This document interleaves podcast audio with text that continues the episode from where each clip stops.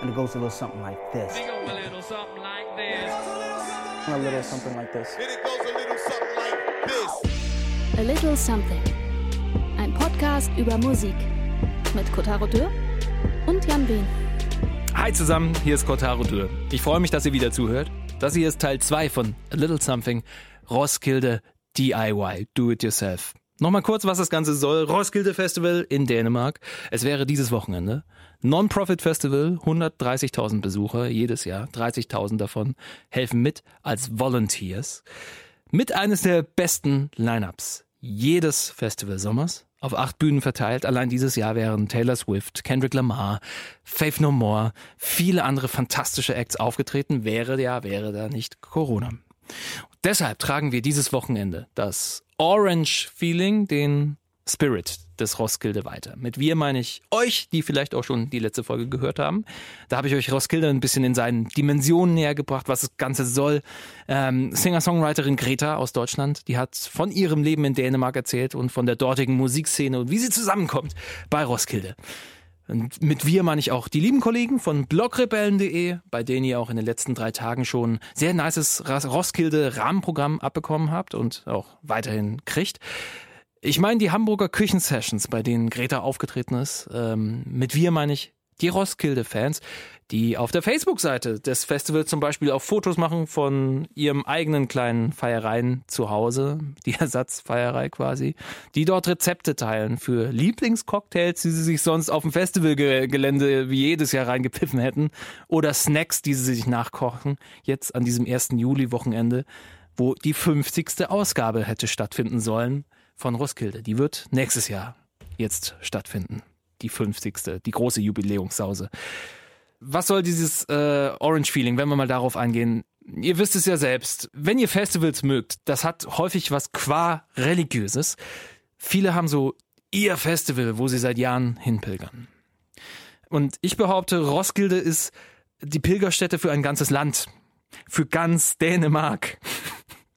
ja, klar, ist jetzt nicht das größte Land unter der Sonne, ähm, und das Festival gibt es seit den 70ern. Aber ich meine es so. Eigentlich ist jeder Däne, jede Dänin schon mal dort gewesen. Seltsamerweise ist mir das klar geworden 2017 auf einer Flughafentoilette. Und ich weiß, wie weird das jetzt klingt, aber es war halt nun mal so. Die Situation äh, war wie folgt. Ähm, meine liebe Freundin Bianca Hauder und ich, wir waren für den Radiosender 1 Live beim Roskilde Festival. Wir waren auf dem Rückweg. Äh, ich musste dringend die Schuhe wechseln, von den Wanderstiefeln zurück zu Sneakern zurück in die echte Welt. Äh, während ich also äh, meine Sneaker aus dem Trolley zerre, guckt mich so ein älterer Herr am Waschbecken an. Er grinst so zu mir rüber. Das klingt so falsch. Aber es war halt so. Und er meint irgendwas auf Dänisch zu mir. Und Dänisch ist so eine lustige Sprache. Dänisch klingt, als würdest du äh, mit einer heißen Kartoffel im Mund reden. Und das ist nicht mal mein Beispiel. Das hat mir eine Dänin so erzählt. Und es stimmt. Also dieser alte Mann, er quatscht mich total nett zu. Äh, kein Raff, was er sagt. Ich verstehe nur Roskilde. Und offensichtlich meint er es nett. Er wiederum rafft dann auch, dass ich nichts raff und sagt mir dann sinngemäß auf Englisch so, ja, du kommst vom Roskilde, ne? Ja, ich schon.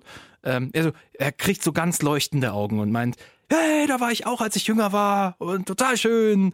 Gibt mir so einen Daumen hoch und geht raus ins Terminal und ich stehe so im Bad äh, in der Toilette vom Flughafen und habe meine Sneaker immer noch nicht an, aber ich war ein bisschen schlauer. Roskilde bedeutet vielen dänischen Generationen eine ganze Menge. Wie kommen wir jetzt weg von dieser Flughafentoilette, Freunde? Wie schaffen wir das?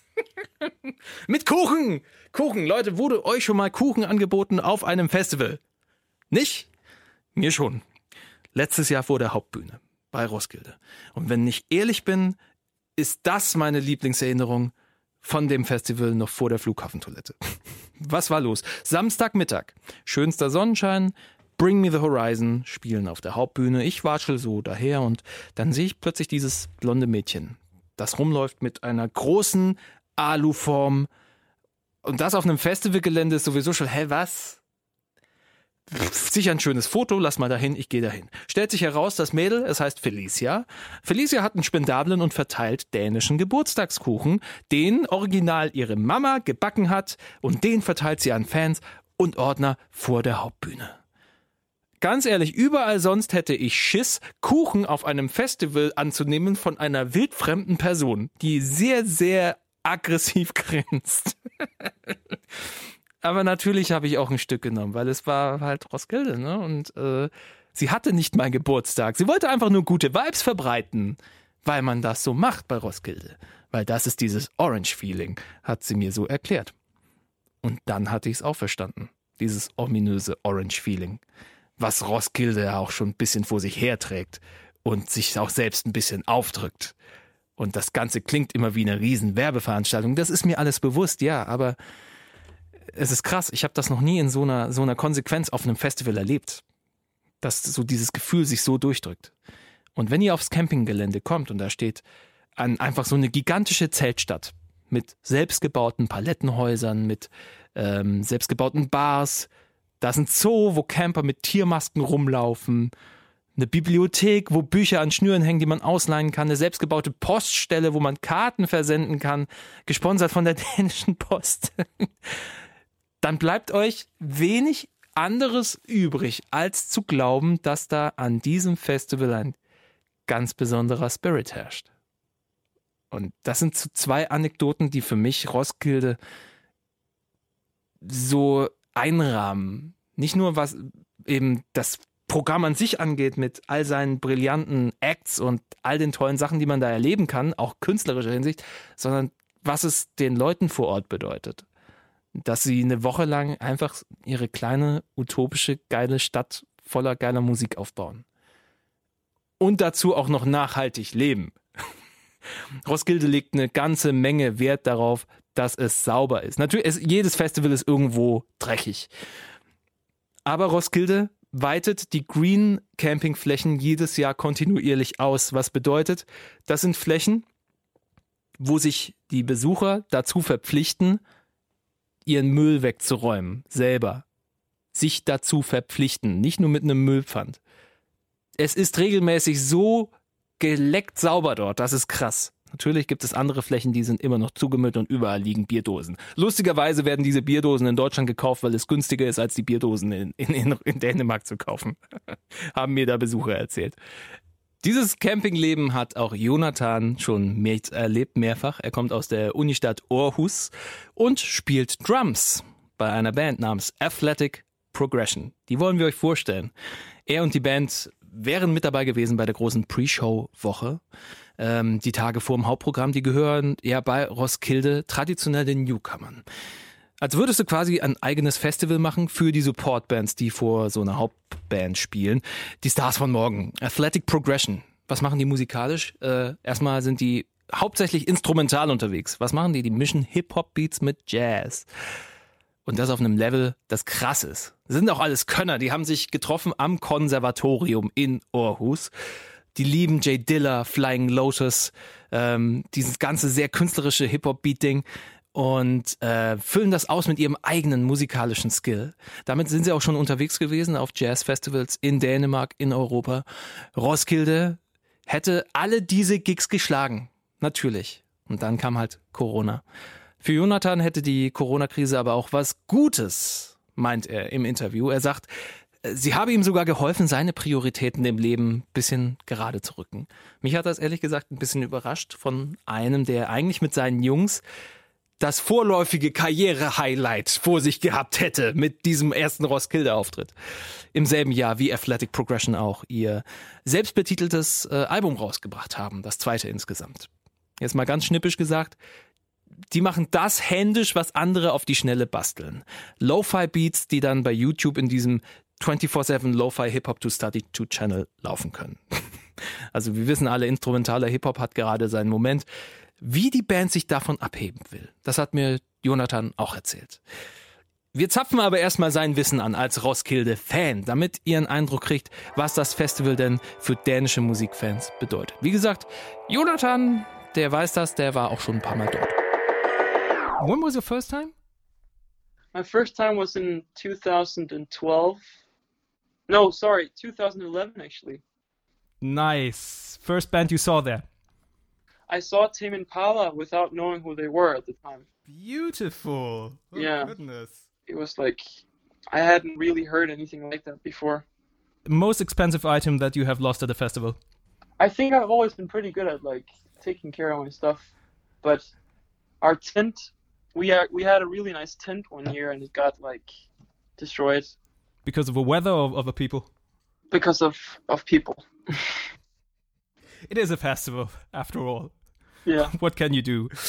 You know, every musician is a fan as well, and you've experienced the festival um, as a fan four times. Sometimes at festival, you see a fan come up on a stage and play with the favorite artists. If you were that fan, which artist or which band would you like to join on stage and play with?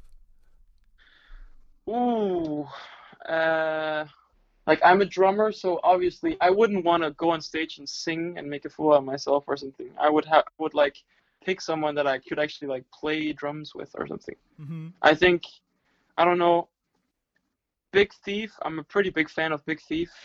Every single Danish person you talk to seems to have been there at least once. If someone asked you to tell them what the festival is all about, what this orange feeling uh, means, how would you do that? Is, is there maybe a story or an anecdote that would come to mind that sort of encapsulates for you what this festival is all about? I mean, the first time you step on the festival grounds and you see the and see the big stage, you just get like a special feeling of, of like you get super excited. But all the times that I've been to Roskilde, I've also been there in the warm up days. So you're like building up and waiting. Ooh, and those days are almost as brilliant as the music days because you're just so much looking forward to to to hearing all this music and when all the craziness starts and yeah also just the brand of the orange thing i think it's just like it gets to people like it gets in their minds and and i think it's just yeah it's just a good vibe. What is Roskilde to you? it's always been a goal. It like doesn't get bigger than that kind of. If you have if you get a gig at roskilde that's like it's like the real deal kind of.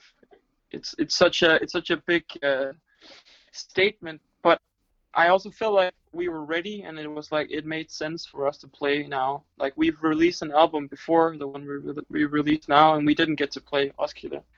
Um, so i also kind of felt like we should play It's your time was- now.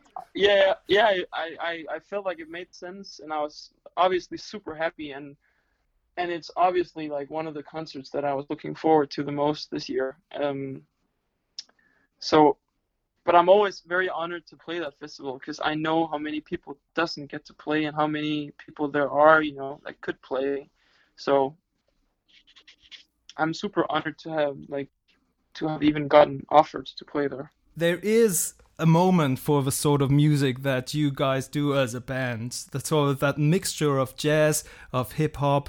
You have um, a broader reach out for that sort of music, for instance, on YouTube, where there are channels where you can get 24 7 lo fi hip hop uh, with a constant 30,000 people uh, having that channel on. In a way, it seems like this music is getting so open that almost everyone can somehow handle it or somehow throw up jazz samples together and put a beat under it. Yeah, yeah, yeah, definitely. I think it pushes you, uh, like, it pushes you to try new things because there's so, like, the sound that we were, like, going for in the beginning when we started playing some, like, three or four years back um, was super influenced by that, like, super lo fi, something you could, like, put on on YouTube now. But, you know, being such a big, like, part of that scene and part of that sound for so long also makes you like you know i'm never gonna stop liking that but i think we've just found a cool way to like bring in other influences. We've been we've we're not as afraid as we used to to bring in like weird genres and other influences. Because that's what you need to do now to make something that that stands out from the rest you know? Because just like having a having a lo-fi like Dilla Dilla uh, beats with some jazzy samples on top. You know, I I would rather just hear Madlib do that than all you know everyone else on YouTube. you know, because so many people try and, and and you know get that sound instead of you know having their own take on it. I'd say. we've we've gone more into sampling and like we've been more open to having a little like having some more like clubby uh electronic and also i know for my own benefit i was in like a super like crazy flying lotus uh taylor mcfarren uh phase when we made this album um which i i definitely think influenced us to like go for a, a more electronic sound. Because there are more electronic sounds in the new album than the old one. And i think we've always wanted to go more in that direction but we've always wanted it to be a, a mix you know? That's kind of what we're what we find what, what we what we think is most fun to to mix the super um, present and generic uh, not generic um, organic sound with the synthetic sounds Um, it is has been somewhat of a colorful year, to say the least. How has it affected you as a band? Well, I mean, this was gonna be like a pretty good summer, like, and like uh, the spring as well, because we released the album. Gonna have a release, concerts, and all of this and that. But, but individually, I, I think we've all just like taken a step back and, and realized that, and like trying trying to learn from this, in a way that we can like be better when things open up again and and to be honest i think that the album has been listened to more because of the isolation and the quarantine um I, that's a theory i have though Yeah. because less music has been released in the uh, than it would have normally i think uh, but like individually it's it's it's also like tough because you know it's not easy for everyone to, to be isolated and and it's hard to keep your motivation uh, to play and practice when there's nothing to practice towards I see. You Yeah, know? to, to get you motivated, um, especially in a place like Aarhus uh, that has a conservatory with obviously people that mm, live from their music. Uh, Yeah. Did you see how how this whole crisis has affected um, your peers in in Aarhus?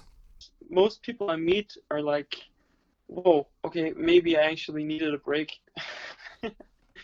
i feel like i think everyone kind of like has benefited in some way from taking a step back and, and, and getting some perspective on how they were living before and and how stressed they were before. And I know that I have learned personally a lot about how much I say yes to and what I dedicate my time to. And I think I feel like I've I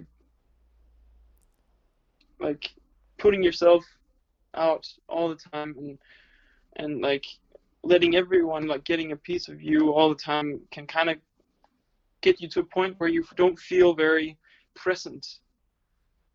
Because you're always ahead in your in your head. Like if you're if you have like a million gigs all the time i feel like it just becomes one big logistics uh you know that's that's mostly what it's about all, all of a sudden. And then you kind of don't really get to enjoy what you're doing as much as you would have if you would have had more time. Um, but um, I think it's I think we're ready now. I think we're ready for, for, for things to open up again. But It's we been also three have a- months. we we actually have a gig um, the fourth in in Aarhus, a super small uh, like obviously sit down concert. So we're really looking forward to that. It's the first time we play after the release of the album. Is it going to be a small uh, club or what sort of uh, what sort of space is this going to be?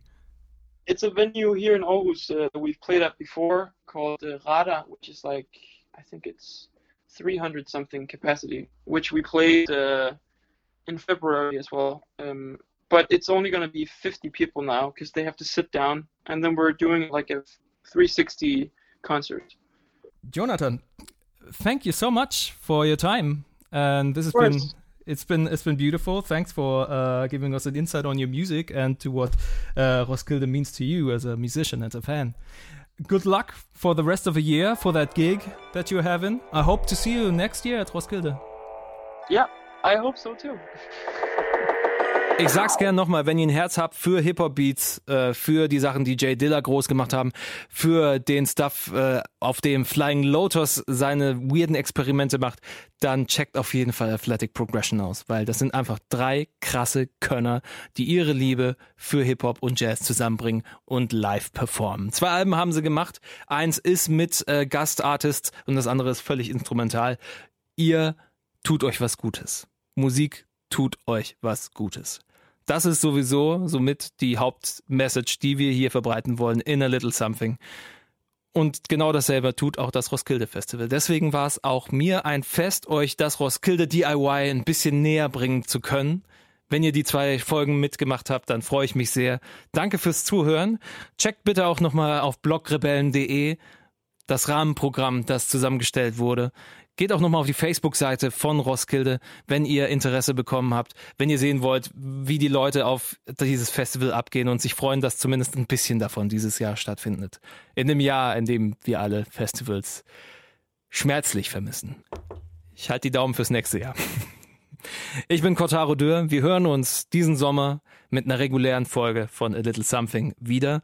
Ich habe es ja schon in der letzten Folge gesagt. Ähm, Jan lässt grüßen. Wir werden nochmal eine Folge zusammen aufnehmen. Es ist eine Weile her gewesen. Ich, ihr habt es sicherlich alle gemerkt. Wir waren eine ganze Weile weg. Ähm, es wird nochmal eine Folge mit uns gemeinsam geben und in der werden wir nochmal bekannt geben, wie es insgesamt mit A Little Something weitergeht. Ich wünsche euch was. Zuerst mal eine wunderschöne Restwoche, wann auch immer ihr das hört. Und bis zum nächsten Mal. And it goes a little something like this. A little something like this. And it goes a little something like this.